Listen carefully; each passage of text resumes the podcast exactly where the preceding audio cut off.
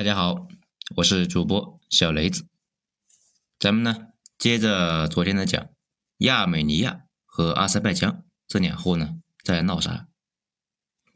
昨天呢我们讲到这个过程中啊，俄罗斯那是偏袒亚美尼亚的，阿塞拜疆呢这心里不爽，这不过也没招啊。被打爆狗头的阿塞拜疆，那就把希望寄托在别的大国身上，阿塞拜疆。对俄罗斯呢偏袒亚美尼亚的做法，那一直是抱有不满，所以啊，积极的开拓和西方的关系，那特别是和土耳其同种同源。这一般呢，把说突厥语系的人呢称为突厥民族，其实呢根本不是什么民族。土耳其这一年啊到处捣乱，经常呢借着这个扯淡的理论，他们俩的关系呢一直很好。在阿塞拜疆独立的时候啊，土耳其那还是第一个承认他的国家，这纯正的友谊就这样就结下了。当然了，友谊不友谊的呢不重要，反正国家之间的感情那都是可以交易的。关键是土耳其和阿塞拜疆很快就建立了石油管道，而且呢，土耳其极度的依赖石油进口，现在啊又有了共同的利益，关系呢那是更加的激情了起来。阿塞拜疆也想加入北约，土耳其那就是和他的北约的纽带。现在，勾搭上了土耳其这个好基友，情绪那是异常的亢奋呢。他呢多次强调自己想要融入欧洲是发自内心的愿望，同时啊也愿意为美国提供这个后勤的保障和军事基地，而且全面配合美国在中东的反恐战争，端茶倒水当狗腿。但欧美对阿塞拜疆的意见很大，这阴恻恻的在阿塞拜疆啊搞民族化改造，指责阿塞拜疆破坏民主人权，甚至呢计划对阿塞拜疆实施制裁。这个呢让总统阿利耶夫那非常不爽，这是准备跟我玩颜色革命了吗？这马上就加强了对反对派的打压，进一步呢导致了欧美对他的反感。这就相当于热脸贴了个冷屁股，而且呢，最重要的纳卡问题，那肯定是绕不开俄罗斯的。没事呢，跟凶残的亚美尼亚人起争端，那是一点都不好玩。阿塞拜疆和俄罗斯的关系缓和之后，双方呢就签署了多项的经济合作协议。二零一一年和二零一二年，双边贸易额同比增长均超过了百分之五十。相比于阿塞拜疆坚持的独立自主，亚美尼亚则是彻底的倒向了俄罗斯。独立之后的亚美尼亚呢，虽然没有学俄罗斯那玩休克，但是啊，也形成了寡头控制国家的格局。自然资源呢，又没有隔壁两兄弟那么丰富，产业结构呢，相对较单一。吸引外资方面啊，那发展的是异常的缓慢。亚美尼亚那也成了人口净流出国家。国内的失业率达到了百分之一十五以上。二零一八年统计数据啊，亚美尼亚的贫困率达到了百分之二十五点七，这有一半以上的亚美尼亚人都不在亚美尼亚境内生活、工作、搞建设。毕竟呢，当初抢了阿塞拜疆的地盘，担心人家抢回去，战争呢随时爆发，这能出去就出去了。美国的那边的亚美尼亚人那也很多。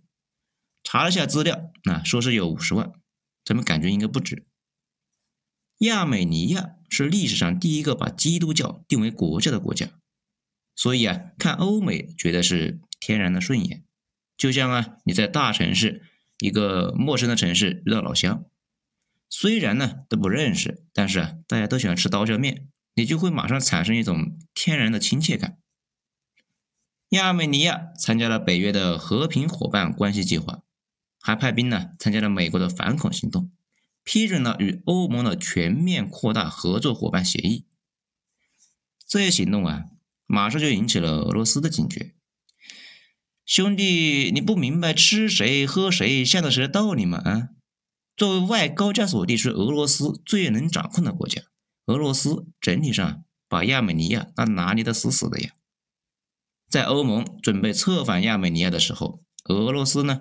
先是把提供给亚美尼亚的能源这个价格提升了六成，然后啊，反手就卖给阿塞拜疆十亿美元的军火。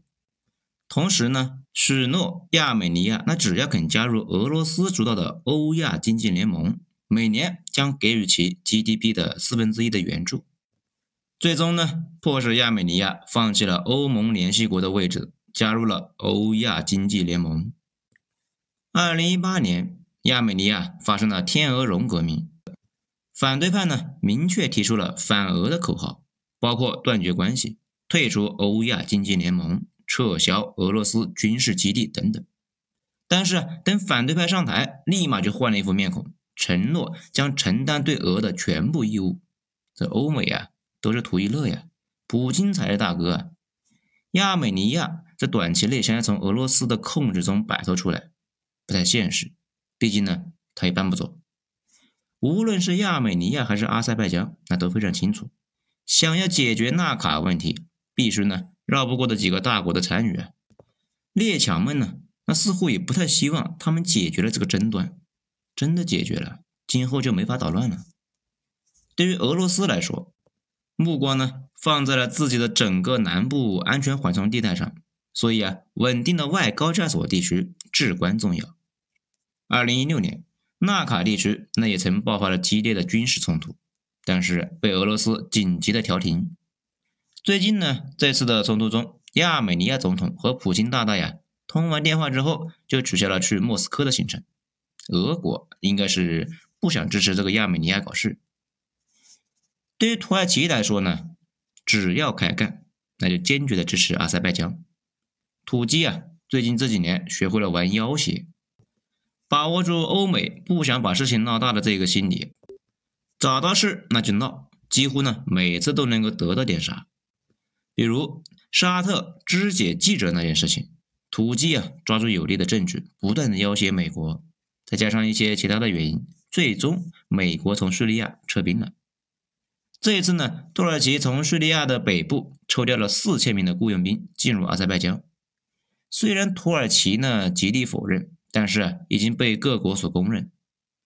欧美方面依旧是没有放弃对亚美尼亚的拉拢啊。法国总统马克龙啊直接跳出来就指责土耳其瞎逼逼瞎搞。美国人呢则正在忙着大选以及啊观看特朗普与新冠病毒的巅峰对决。这个这个事情呢，在美国人的关注度啊非常的高，“幸灾乐祸”这个词在网上的搜索率那是暴涨了百分之三万多，人家根本就没工夫关心高加索这些事情，而且这次的亚美尼亚和阿塞拜疆的武装冲突，那也没什么明确的起因，阿塞拜疆那觉得亚美尼亚占了他的领土，亚美尼亚呢就觉得那块领土那本来就是自己的。这几年双方的边境几千次的冲突，现在终于升级为全面动员。反正呢，迟早的事情。这现在不爆发，明年那也得爆发。只是呢，势力啊略微悬殊。亚美尼亚跟北京昌平区的人口规模啊差不多，阿塞拜疆呢就跟打驻马店似的。而且阿塞拜疆背后那还有土鸡啊。亚美尼亚那有点不是对手。先动员了几乎所有能扛枪的男性，现在呢，已经下令动员女性了。不过啊，指望妹子们的希望不大。如果没有俄国全面的介入，估计啊，最后也得把纳卡地区给让出来。评论区丢张图片，大家可以看一下亚美尼亚的妹子长啥样的。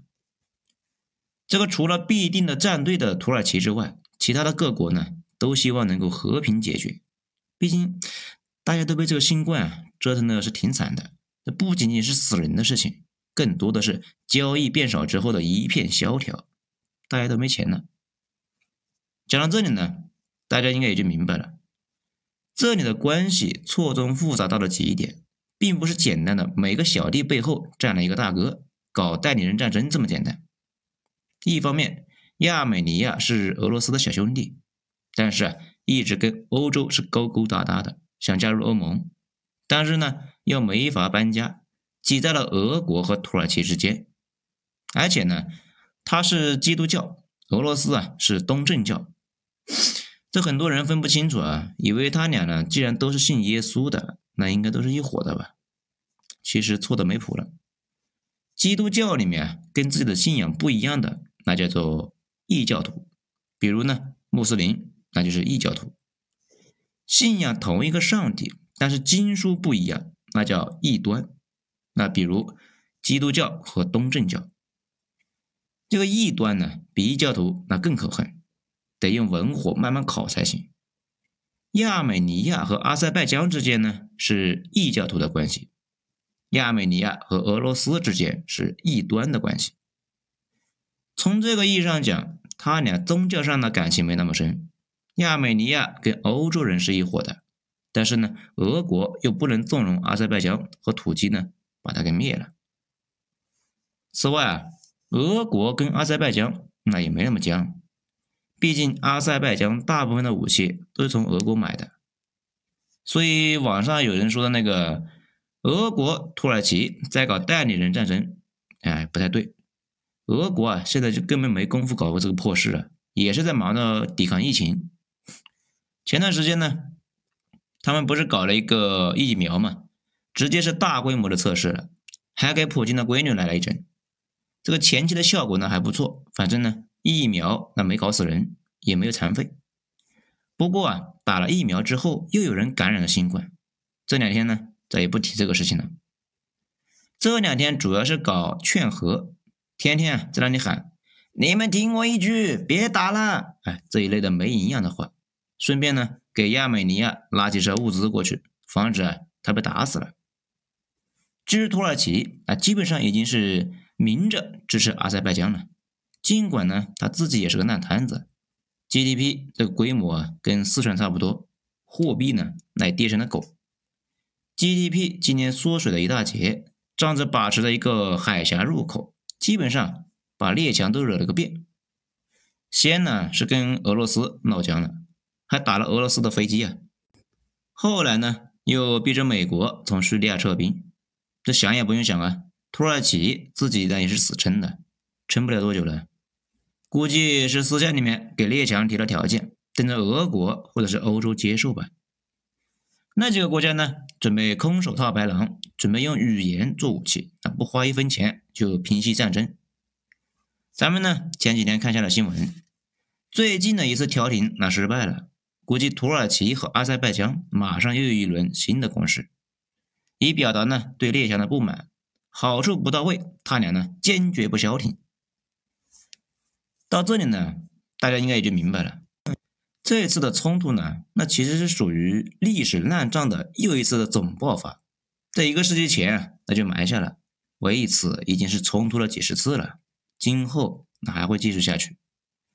多了土耳其这根搅屎棍呢，可能会把伤亡和规模提升一个档位，但是对整体的影响那也不会太大，毕竟呢，这两个国家的人口加起来都还没有成都多呢。属于成都级的冲突，搞不出什么幺蛾子，可能过几天呢，在国际调停下那就结束了，也有可能像前些年一样，打到二零二二年，打的是各自罢兵，列强们呢顺便再分几根油管啊管道这些东西的。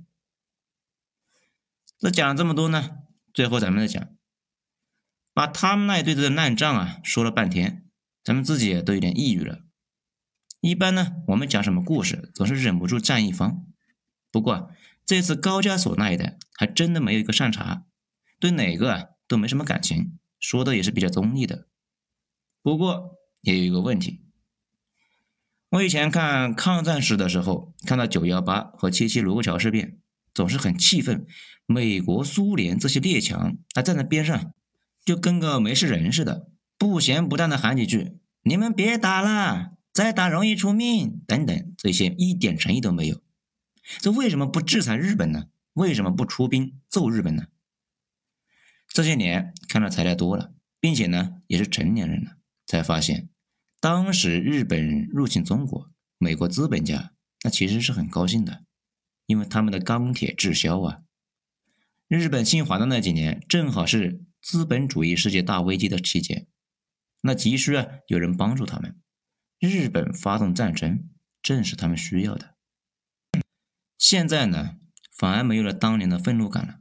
毕竟现实世界跟真理那一样冷酷，而且赤裸。